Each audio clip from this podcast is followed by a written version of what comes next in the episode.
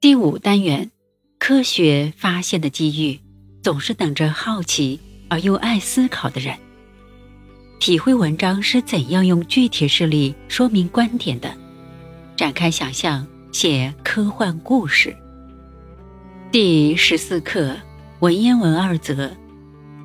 正确流利的朗读课文，背诵课文。对照注释，想象每句话的意思。再连起来说说故事的内容。在两小儿辩日中，两个小孩的观点分别是什么？他们是怎样说明自己的观点的？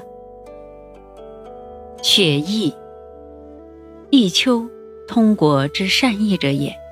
使弈秋会二人弈，其一人专心致志，为弈秋之为听。一人虽听之。一心以为有鸿鹄将至，思员公卓而射之，虽与之俱学，弗若之矣。谓是其智弗若愚，曰非然也。注释一：本文选自《孟子·告子上》，题目为后人所加，意下棋。二弈秋，秋是人名，因善于下棋，所以称为弈秋。三通国全国，四为弈秋之为听，只听弈秋的教诲。五鸿鹄指天鹅、大雁一类的鸟。六圆引拉。